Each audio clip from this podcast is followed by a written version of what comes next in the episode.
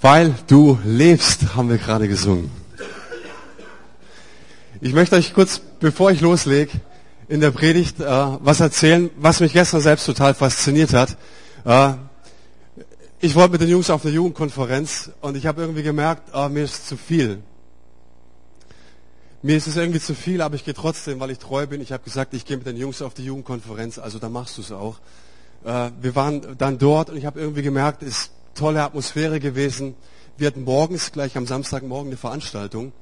Und wir wurden als Leiter auf die Bühne gerufen, um prophetisch was über die Leute auszusagen. Ich weiß nicht, was eure Erfahrung mit Prophetie ist, aber wenn dann auch noch so ein bisschen Druck kommt, du musst es was sagen. Das, uh, Prophetie heißt, Gott redet übernatürlich in spezielle Situationen rein.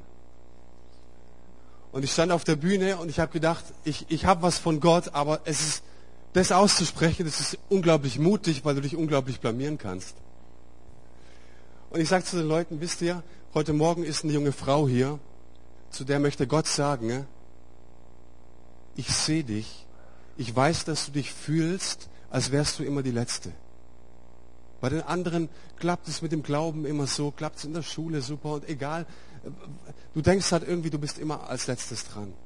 Aber weißt du was? Gott sagt dir was ich habe dich als kleines Mädchen in deiner Kindheit gesehen und ich habe gesehen, ne, wie du auf deinem Fahrrad als kleines Mädchen einen Plüschtierhasen hattest am Gepäckträger und den hattest du verloren. Und du hast ihn ganz arg lang gesucht und warst total traurig. Und Gott möchte dir sagen, das habe ich gesehen. Und während ich das sage, sehe ich, wie in der zweiten Reihe ein Mädchen zusammenbricht und weint und weint und weint. Und Gott trifft sie. Gott sieht dich. Und ich habe jetzt im Lobpreis wieder irgendwie was verstanden und gesehen. Ne? Und ich stehe wieder hier und, und denke, was soll ich sagen oder nicht? Soll ich mich trauen oder nicht? Ich versuche es einfach mal. Ich glaube, heute Morgen ist eine Person da, die hat sich geschnitten und hat ein Pflaster um den Finger. Ist es irgendjemand?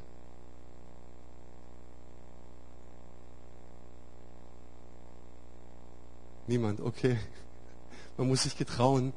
Ähm, ich habe empfunden, wenn, wenn du das bist, dann pass gut auf, Gott hat dir heute Morgen etwas ganz Wichtiges zu sagen. Und wenn du dich heute Morgen nicht geschnitten hast oder gestern oder gestern Abend oder was weiß ich wann, pass trotzdem gut auf. Ich glaube, Gott hat dir heute Morgen was ganz Wichtiges zu sagen.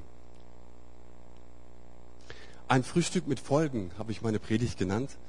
Und mir wurde heute Morgen erst bewusst, dass ähm, das zweideutig ist. Ein Frühstück mit Folgen könnte auch bedeuten, dass es schlecht ausgeht.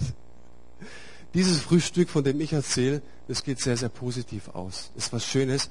Ich möchte mit euch heute darüber nachdenken, wie Gott mit unserem Versagen umgeht.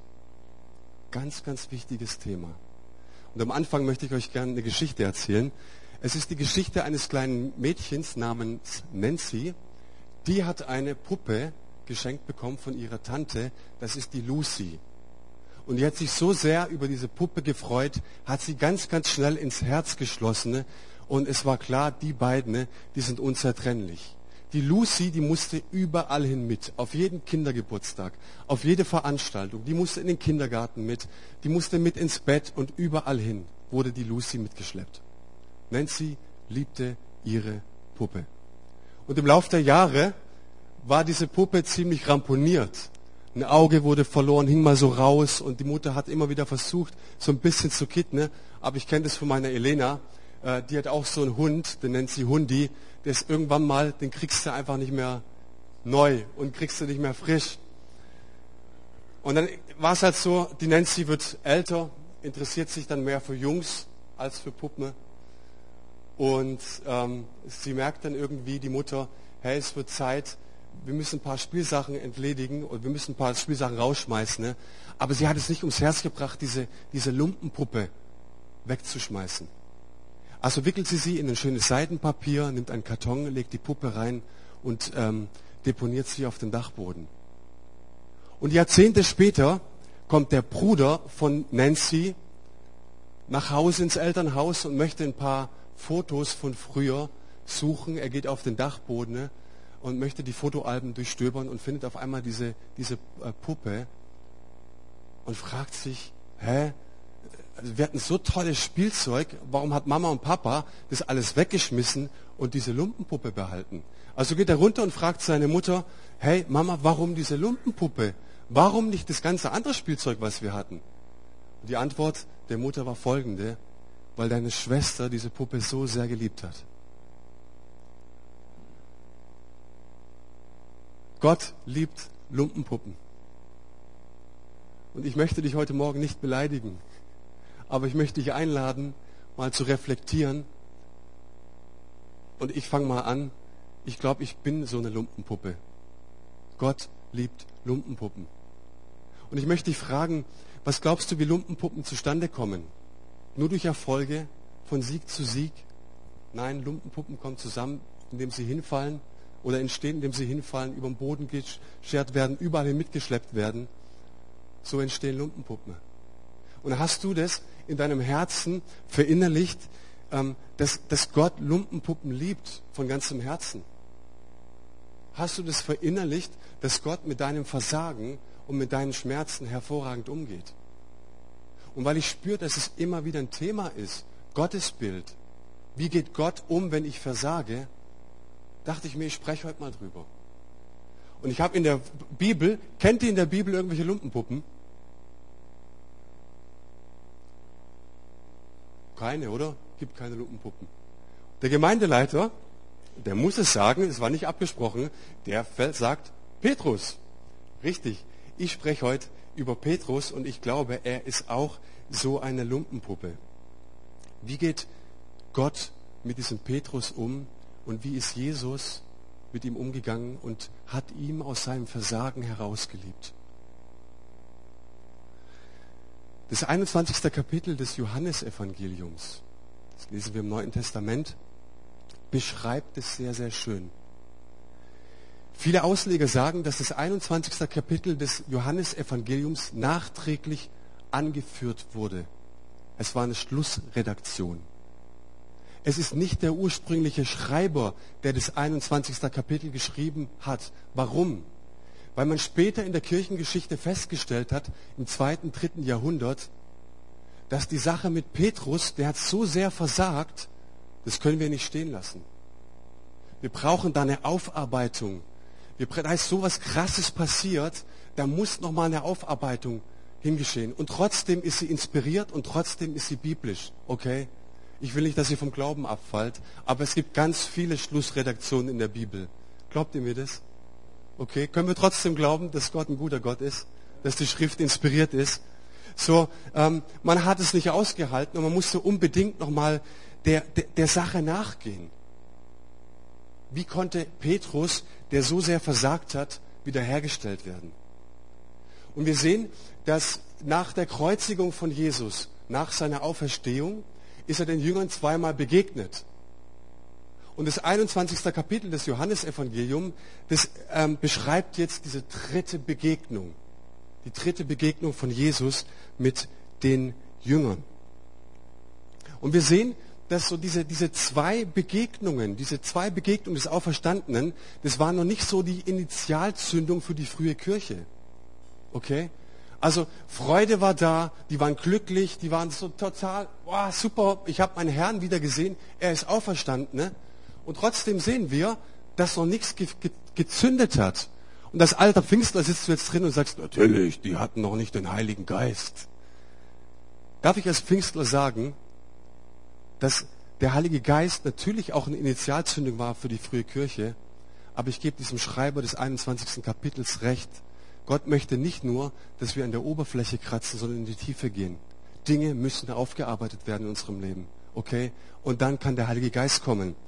Und für Petrus persönlich, wenn du dich, ich, ich denke mich so gern in diese Personen rein. Macht ihr das auch, wenn ihr Bibel lest? Und für diesen Petrus, der, der Jesus verraten und verleugnet hat, äh, der ignoriert hat, dass es ihn jemals gab, für den muss das eine Riesenspannung gewesen sein. Der Herr ist ihm zwar begegnet, er hat im Kollektiv zu ihnen gesprochen, aber nicht im Einzelnen. Das heißt, irgendwas, irgendwas stand noch aus. Okay? Habt ihr irgendjemand in der Gemeinde, mit dem ihr euch nicht richtig vertragt? Mit dem ihr Streit habt?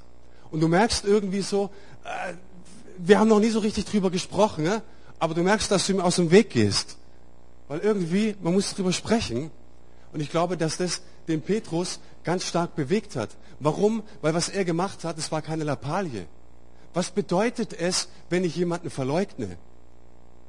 Er hat damals am Kohlefeuer, als Jesus zu, vor Gericht war, und irgendwie war es gar nicht so weit weg von ihm, weil das Lukas-Evangelium berichtet, dass Jesus sich später auch umdrehte, nachdem er sich dreimal verleugnet hat. Ähm, er drehte sich um und sah ihm ins Gesicht. Er sah ihm in die Augen. Also stand er um dieses Kohlefeuer und da kommt ein Mädel und ein anderer Typ, also drei Personen kommen und die fragen ihn, hey, du warst doch auch mit diesem Jesus.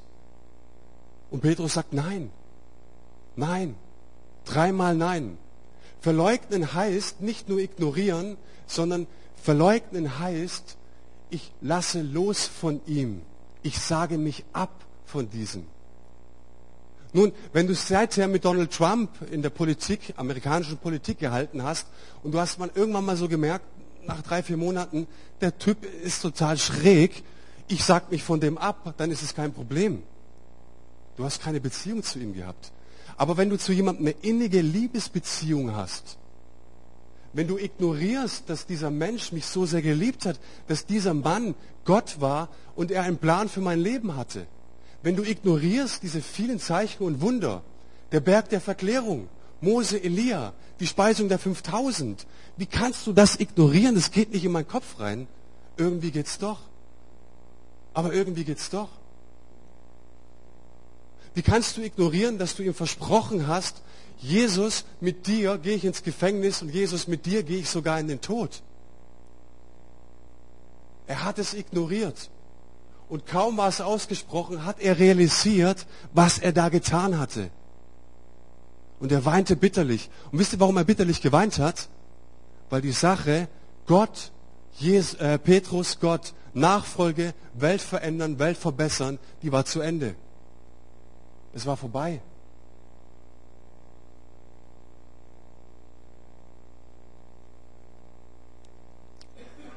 Und jetzt begegnet Jesus den Jüngern ein drittes Mal. Wir sehen, die Szene, die spielt am See Genezareth und wir wissen, dass es nur sieben Jünger waren am See Genezareth. Die anderen fünf, von einem wissen wir es, Judas, den gab es nicht mehr. Und die anderen vier, keine Ahnung, wo die waren. Aber wir lesen davon, dass sie in ihr altes Leben zurückgekehrt waren. Sie taten das, was sie eigentlich immer taten, fischen. Sie hatten überhaupt keine Idee, sie hatten keinen Clou davon, dass Gott noch irgendwas tun könnte zu sagen, hey, ähm, das ist ja der Unterschied zwischen Gandhi und Buddha, der auch so viele Nachfolger hatte und gesagt haben, okay, wir treten jetzt in seine Werke rein, okay? Das war so gut, was der gemacht hat, wir versuchen es auch. Bei den Jüngern gab es das nicht. Es gab keine Initialzündung, keine Idee, dass es vielleicht irgendwie weitergehen könnte. Wie hilfreich für uns. Und ich glaube, das macht das 21. Kapitel des Johannesevangeliums so besonders, weil es uns sagen möchte, diese Menschen ne, hatten versagt und sie hatten überhaupt keine Idee von dem, dass Gott irgendwas mit ihm noch ähm, zu tun haben möchte. Und es ist ein entscheidender Impuls, dass der erste Impuls immer von Jesus ausgeht. Der erste Impuls geht immer von Jesus aus. Und es funkelt oder es, es sprießt hier schon so ein bisschen was auf. Und zwar dieses, dieses Thema, ähm, nicht ihr habt mich erwählt, sondern ich habe euch erwählt. Ganz besonders, weil wenn wir das erste Mal es lesen und hören, ist es uns selbstverständlich. Er ruft sie raus aus der Welt, aus ihrer sündigen Gefangenschaft. Aber wenn die Leute klar sind mit Jesus, wenn sie ihm drei Jahre nachgefolgt sind, ist es dann auch so klar? Nicht ihr habt mich erwählt, sondern ich habe euch erwählt. Kennen wir diesen Gott? Ist es der Gott, der in euren Herzen ist?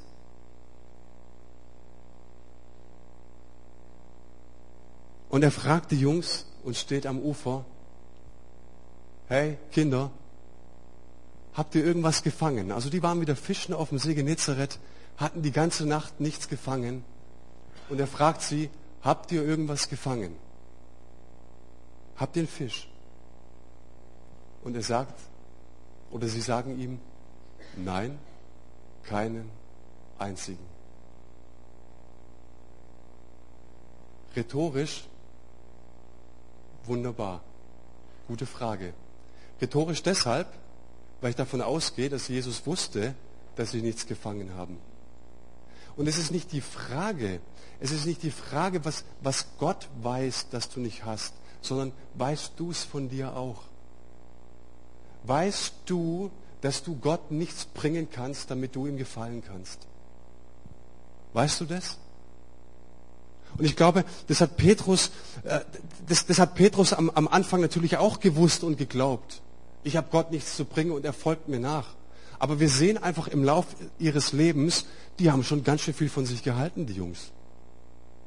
Herr, egal wohin du gehst, ich folge dir. Die anderen zwei Kollegen schicken die Mama zu Jesus und sagen, hey, wenn du dann regierst irgendwann mal, dann wollen wir dir zu linken und zu rechten sitzen. völlig, also völlig ist, und, und es spricht Jesus in diese Situation. Ich interpretiere das so. Ist euch wirklich klar, dass ihr nichts zu geben habt? Keinen einzigen Fisch? Es ist gut, dass du das weißt. Behalt's bitte. Behalte es bitte, wenn ich dich jetzt wieder reaktiviere, dann behalte bitte im Hinterkopf und in deinem Herzen, dass du nichts hattest, um Gott zu gefallen. Und so sehen wir in der Geschichte, dass es weitergeht. Er fordert sie auf, dass sie die Netze auswerfen zur rechten Seite. Das tun sie. Und die, die Netze werden voll. Die Netze sind voller Fische, sodass sie drohen zu reißen. Sodass sie drohen zu reißen. Und natürlich sehen wir und fühlen uns erinnert an die Berufungsgeschichte, die am Anfang der Evangelien stehen. So war es auch bei der ersten Berufung. Sie hatten nichts gefangen die ganze Nacht. Jesus fordert sie nochmal auf, fahrt raus. Ähm, die Boote nach, nach, der, nach dem äh, ähm, Fischen ne, waren voll. Okay? Und wie schön ist es, dass, dass Jesus nicht nur einfach ein trockenes Wort an die Jünger spricht, nicht nur ein theoretisches Wort, komm, folge du mir nach, sondern wir sehen, dass dieses Wort gefüllt ist mit Leben. Wir sehen, dass, dass, dass dieses Wort einfach gefüllt ist, es reichhaltig ist. Dass, dass die Menschen damals assoziieren konnten ne? und dass es eine Wegrichtung war, mit mir, mir nachzufolgen, mir nachzugehen, heißt Fülle, ein Leben in Fülle. Ja, Nachfolge heißt auch Verzicht. Nachfolge heißt auch Dinge loszulassen. Aber wenn du Dinge loslässt, heißt es nicht, dass du verlierst, sondern du lässt immer nur los, um zu gewinnen. So, wann hast du das letzte Mal dieses Wort äh, gehört, dass Jesus zu dir spricht? Nachfolge bedeutet nicht einfach nur zerknirscht, anstrengend in die Gemeinde zu gehen, deinen Dienst zu tun und halt die Flagge hoch. So Nachfolge bedeutet Leben. Nachfolge bedeutet Reichtum.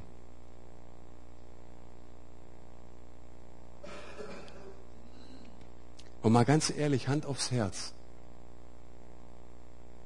Die hatten jetzt zwei Netze voll mit Fischen, die drohten zu reißen.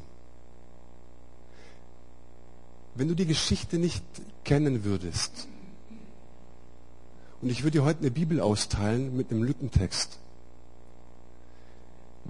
was hättest du reingeschrieben in die Lücke? Wie viel wäre es wohl gewesen? Wenn am Anfang zwei Boote voller Fische waren, wie viel hättest du jetzt gerechnet, dass Gott, wenn er ein zweites Mal beruft, wie viel hätte er dann fangen lassen?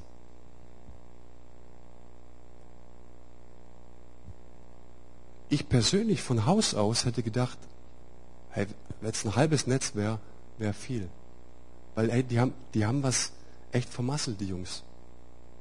Und beim ersten Mal ist gut, beim ersten Mal wird voll, aber beim zweiten Mal weiß ich nicht. Da würde ich eher mal ein bisschen langsamer tun, weil den kann man eigentlich nicht trauen. Also eher vielleicht mal ein halbes Boot voll. Geht es euch auch so?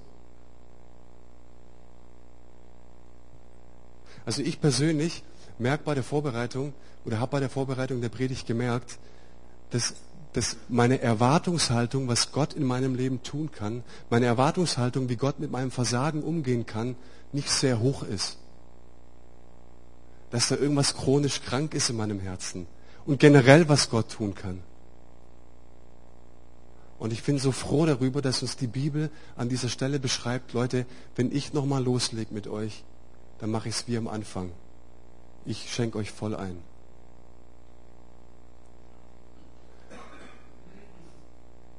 Ich begnadige euch. Wie wird das Herz fest? Wie wird dein Herz fest? Durch viel Gebet? Fasten? Viele Appelle? Ich reiß mich zusammen. Ich halte durch. Der Hebräerbrief sagt, das Herz wird fest aus Gnade. Und diesen Gott haben wir. Einen gnädigen Gott. Und ich wiederhole mich gern, ich habe das letzte Mal auch schon gesagt, diese Gnade ist immer überraschend. Diese Gnade ist eine, die uns vollkommen überwältigt, die immer dann kommt, wenn wir überhaupt nicht damit rechnen. Gott ist ein gnädiger Gott. Dein und mein Herz wird fest durch Gnade.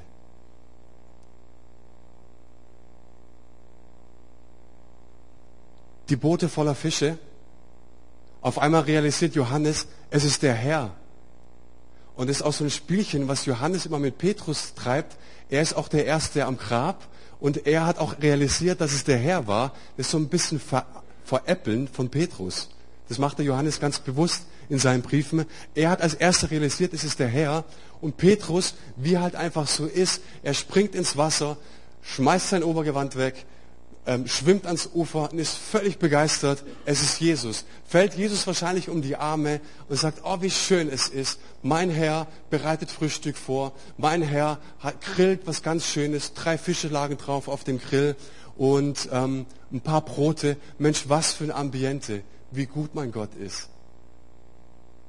So schön. Äh, Jesus ist ein Gott. Je Jesus ist ein, ein Herr, einer, der es schön gemütlich für uns macht. Ja? Aber dieses Frühstück hat Folgen.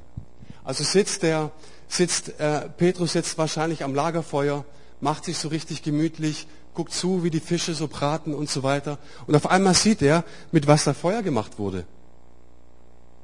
Mit Holzkohle. Und auf einmal wird er skeptisch. Weil, wo hat denn der Herr jetzt Holzkohle her? Am See Genezareth am Ufer, da liegt doch nur angeschwemmtes Holz. Und im Wald, oder, also da gibt es keinen Wald drumherum, vielleicht damals, da gab es auch nur Holz, aber wo hat er denn Holzkohle her? Und auf einmal fängt ihm an zu dämmern, was es mit der Holzkohle auf sich hat. Er hat den Herrn verraten am Kohlefeuer. Da musst du nicht mehr viel sagen. Da weißt du eigentlich, was passiert. Und ich glaube und bin davon überzeugt, dass Petrus nicht so viel gegessen hat bei diesem Frühstück. Ja? Okay. Ähm, wenn Gott mir und dir auf den Zahn fühlt, dann macht er es sanft und dann macht er es liebevoll.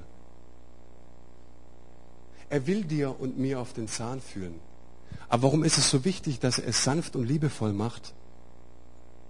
Weil wenn wir dieses Gottesbild in uns haben, dass dieser Gott jetzt kommt und uns straft, uns abmahnt, dass es jetzt eine hinten drauf gibt, so weiß Jesus früher und das weiß die Psychologie auch heute, wenn Menschen in ihrem Inneren kein offenes Fenster haben, dann verstehen sie nicht. Ne, die harte Schule gibt deinen Kindern auch ruhig mal eine mit. Ist gut. Und dann sagen wir, na, ist eben Erziehung. Aber ein Kind wird nicht verstehen, wenn du es ihm aus dem Affekt rausgeschlagen hast. Das wird ein Kind nie verstehen. Ist Strafe auch angebracht? Ist Strafe nachvollziehbar? Ist Strafe realisierbar? Ist Strafe, ist Strafe so gut, dass ich auch verstehe, warum ich jetzt eine Strafe bekomme? Und unser Gott weiß, wie man straft. Darf ich dieses Wort strafen benutzen? im Zusammenhang mit Jesus, weil er hier straft. Es ist kein negativ besetztes Wort. Nur unsere Erfahrungen mit Strafe sind negativ besetzt. Okay? Wir müssen verstehen, und unser Gott hat natürlich ein Anliegen, nicht nur zu verdammen, nicht nur Arschtritte zu verteilen, sondern dass wir von Herzen auch verstehen. Und so heißt es dann im Vers 15, nachdem sie gegessen hatten, sagte Jesus zu Simon Petrus, Simon, Sohn von Johannes, liebst du mich mehr, als die hier mich lieben? Petrus antwortete, ja Herr, du weißt, dass ich dich liebe. Jesus sagte zu ihm, Sorge für meine Lämmer. Ein zweites Mal sagte Jesus zu ihm, Simon, Sohn von Johannes, liebst du mich? Ja, Herr, du weißt, dass ich dich liebe, antwortete er. Jesus sagte zu ihm, leite meine Schafe. Ein drittes Mal fragte Jesus, Simon, Sohn von Johannes, liebst du mich? Petrus wurde traurig, weil er ihn ein drittes Mal fragte, liebst du mich? Er sagte zu ihm, Herr, du weißt alles. Du weißt auch, dass ich dich liebe. Jesus sagte zu ihm, sorge für meine Schafe. Was ich sehr interessant finde, ist, dass Jesus kein einziges Wort über das Versagen des Petrus verliert. Ist das schon mal aufgefallen? Du hast doch und warum und du hast mir doch gesagt und versprochen, wie konntest du mich ignorieren? Warum und warum und warum? Weil Jesus kein Schwätzer ist. Weil wir in ihm einen Herrn und einen Gott haben, der die Wurzeln in unserem Leben freilegen will. Weil er genau das betasten möchte, heilen möchte, berühren möchte mit, mit seinem Segen, was im Argen ist. Bei Gott gibt es keine Verurteilung. Kennst du diesen Gott, der nicht verurteilt, sondern der, der das Innerste in deinem Herzen freilegen möchte und es berühren möchte? Liebst du mich? Verstehst du diese Frage? Ich habe ein paar Freunde, ein paar Ausleger und ich habe auch schon ein paar Predigten gehört, die reiten immer drauf rum mit, war das jetzt die Agape-Liebe oder die freundschaftliche Liebe und sowas. Ganz nett, kann man machen. Im Urtext steht wirklich so, äh, liebst du mich freundschaftlich, liebst du mich göttlich oder liebst du mich nur mit dieser erotischen Liebe? Aber ganz ehrlich, brauche ich doch nicht, weil die Frage ist doch sehr einfach. Liebst du mich? Wenn mich meine Frau fragt, liebst du mich, da gibt es zwei Gründe. Entweder ich habe es dir zu wenig gezeigt und in letzter Zeit auch zu wenig gesagt. Oder sie hat ein ganz, ganz tiefes Drängen in sich, weil sie irgendwas merkt, mit unserer Beziehung stimmt etwas nicht. So was fragst du nicht einfach so. Und wenn meine Frau mich fragt, liebst du mich, weil sie irgendwie das Gefühl hat, dass da irgendwas nicht stimmt, das wäre dann kein so lustiger Abend. Da müssten wir ein bisschen tiefer gehen. Vielleicht kriegen wir es auch nicht an einem Abend hin. Vielleicht müssen wir dann auch zur Therapie. Okay? Liebst du mich? Das ist die Wurzel. Das ist die Wurzel unserer göttlichen Beziehung. Hast du mich lieb?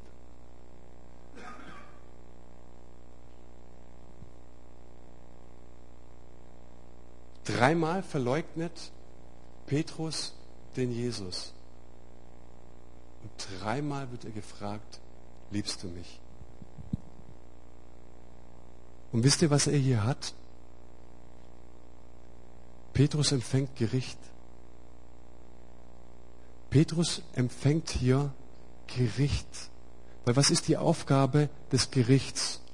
Im Griechischen heißt es Krites. Das von, kommt von Kritik. Dein Kritiker, der wird dich immer durchleuchten. Der wird immer versuchen, dir auf den Grund zu gehen. Dein Kritiker hat das hat die Aufgabe oder hat sich zur Aufgabe gemacht, dass er dich wirklich erwischt bei dem, was, wo du liegst, wo du falsch bist. So, wenn Jesus liebt, liebst du mich, ist er ein Kritiker und er fragt nach dem Tiefsten. Ein Gericht hat die Aufgabe zu rekonstruieren, was tatsächlich vorgefallen ist, was wirklich passiert ist. Ein Gericht begnügt sich nicht mit den Dingen, was hätte passiert sein sollen und was hätte, könnte, sollte und so weiter, sondern ein Gericht möchte zu einem Urteil kommen. Und Jesus schmeißt es dem Petrus nicht an den Kopf, du liebst mich doch nicht, sondern er fragt dreimal, liebst du mich? Und er sagte, mein Freund, pass mal auf. Es geht hier nicht um Dienst, es geht hier nicht um Berufung, es geht hier nicht um irgendeinen Job in der Gemeinde. Es geht hier nicht um das, was ich vorhabe mit dir in dieser Welt, sondern du hast es von Kind auf gehört, dieses Schma Israel. Höre Israel, was will dieser Gott von dir? Was will dieser Gott? Gott ist der eine, der barmherzige, der große Gott, der die Himmel und Erde geschaffen hat. Und was möchte er von dir? Er möchte, dass du den ewigen, deinen Gott liebst von ganzem Herzen, mit ganzer Seele und mit ganzer Kraft. Und ich lese das mal aus dem fünften Buch Mose weiter. Diese Worte, auf die ich dich heute verpflichte, sollen auf deinem Herzen geschrieben stehen. Du sollst sie deinen Kindern erzählen. Du sollst von ihnen reden. Wenn du zu Hause sitzt und wenn du auf der Straße gehst, wenn du dich schlafen legst und wenn du aufstehst. Du sollst sie als Zeichen um dein Handgelenk binden. Du sollst sie als Markzeichen auf deiner Stirn sein.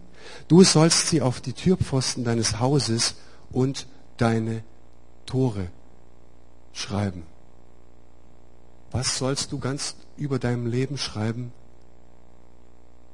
Du sollst Gott lieben von ganzem Herzen, mit all deiner Kraft, mit deiner ganzen Seele. Das heißt, alles, was du hast und was du bist. Warum?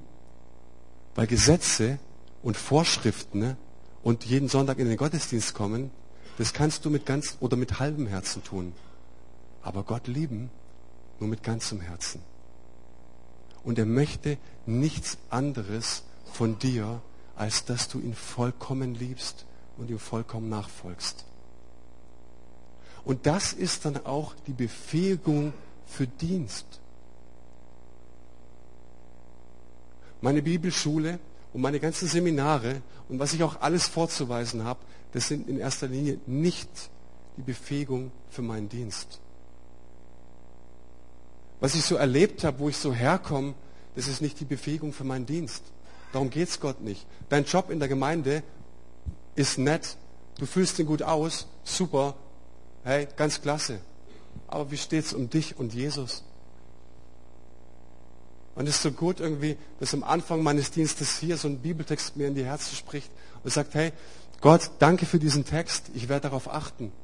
Ich werde Menschen und Leiter in dieser Gemeinde einsetzen, die dich lieben. Und ich glaube, es ist die beste Versicherung, die wir haben können. Wenn wir Leiter einsetzen, die Jesus lieben, die nicht um Nachtposition kämpfen, wo es nicht um sich geht, um meinen Dienst. Ich will, möchte etwas tun. Weil ich möchte niemand etwas in die Schuhe schieben, aber ich glaube, zu 80 oder 90 Prozent, warum es in Gemeinden Knatsch gibt, ist, weil man das vertauscht. Die Liebe zu Jesus geht an die zweite Stelle und mein Job und mein Dienst und was ich hier aufgebe und was ich hier einbringe, gerät an erste Stelle. Und da gibt es Turbulenzen, Freunde. Immer. Liebst du mich? Liebst du mich?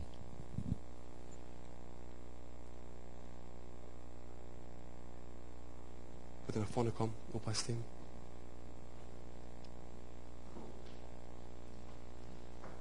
Ich möchte euch heute Morgen eine Frage stellen. Und mit dieser Frage möchte ich euch ein bisschen auf die Pelle rücken. Mal angenommen, Gott wäre heute Morgen hier und er würde, er ist hier, und er würde ein Thermometer mal in dein Herz reinstecken. Ein Liebesthermometer. Was würde es, was würde es in deinem Herzen anzeigen? Wie warm wäre dieses Thermometer.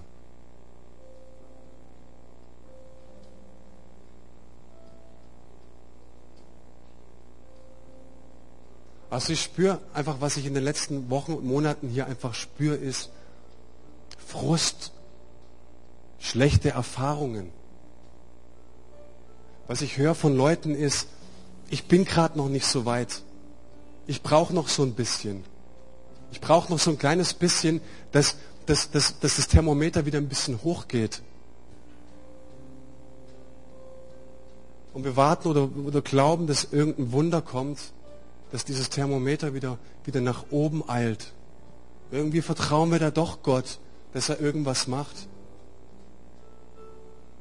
So ein bisschen Liebe. Ja, Jesus, ich, ich schon, also dass ich ihn nicht liebe, das nicht, aber, aber in der glühenden Liebe, das auch nicht. So wenn meine, Gott, meine, meine, meine Frau mich fragt, liebst du mich? Dann kann ich entweder Ja sagen, aber wenn ich so ein bisschen zweifle, dann haben wir ein Problem. Und es gibt einfach nur, und es sagt Gott, es gibt nur warm und es gibt kalt. Es gibt nur, ich liebe Jesus, aber weißt du, wenn du sagst, nicht so ganz, dann hast du ein Problem. Und ich glaube, dass heute Morgen Gott zu Einzelnen sprechen möchte und sagen möchte, ich möchte neu in dein Leben kommen. Ich möchte dir sagen, dass diese, diese Liebe, von dir, die ich von dir erwarte, ist nichts anderes, als dass du mir nachfolgst. Ich möchte, ich möchte nicht in dir irgendein warmes Gefühl erzeugen, sondern ich möchte, dass du ein neues Ja zu mir findest und dass du mir neu nachfolgst. Was bedeutet Nachfolge? Bist du bereit für ein Experiment? Nachfolge heißt, mein Gott steht vor mir und sagt, komm, warte. Spürst du meine Hand auf meiner Schulter, auf deiner Schulter? Spürst du sie? Jetzt auch noch, oder? Folg mir nach. Komm, folg mir nach. Steh auf. Steh auf. So. Und jetzt gehe ich und du kannst dich wieder hinsetzen. Ja? Ja? So. Du kannst sitzen bleiben, das ist kein Thema, aber warte. Komm, folg mir nach. Folg mir nach. Folg mir nach. Folgt mir nach.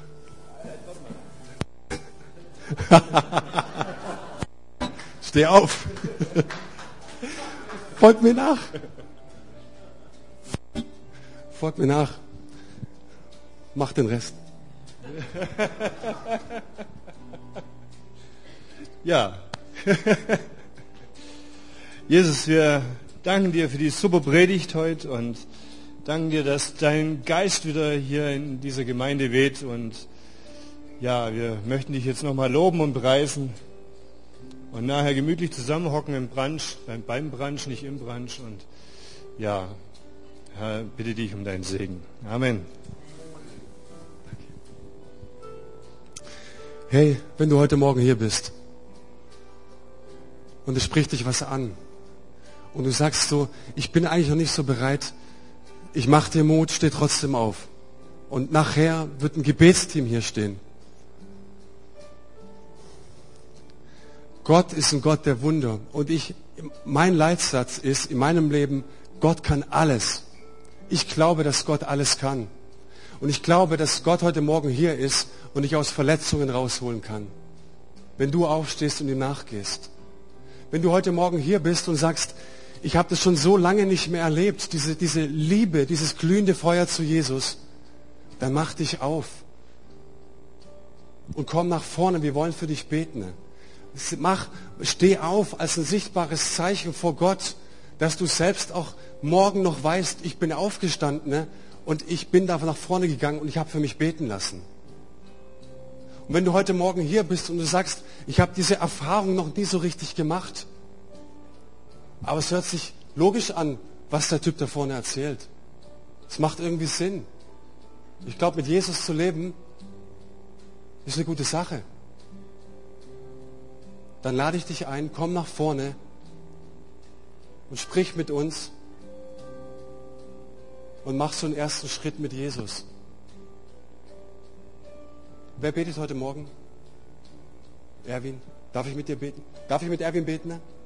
Ja? Wir gehen jetzt noch in eine Zeit von Lobpreis und nach dem Gottesdienst werden wir für euch bereitstehen. Amen.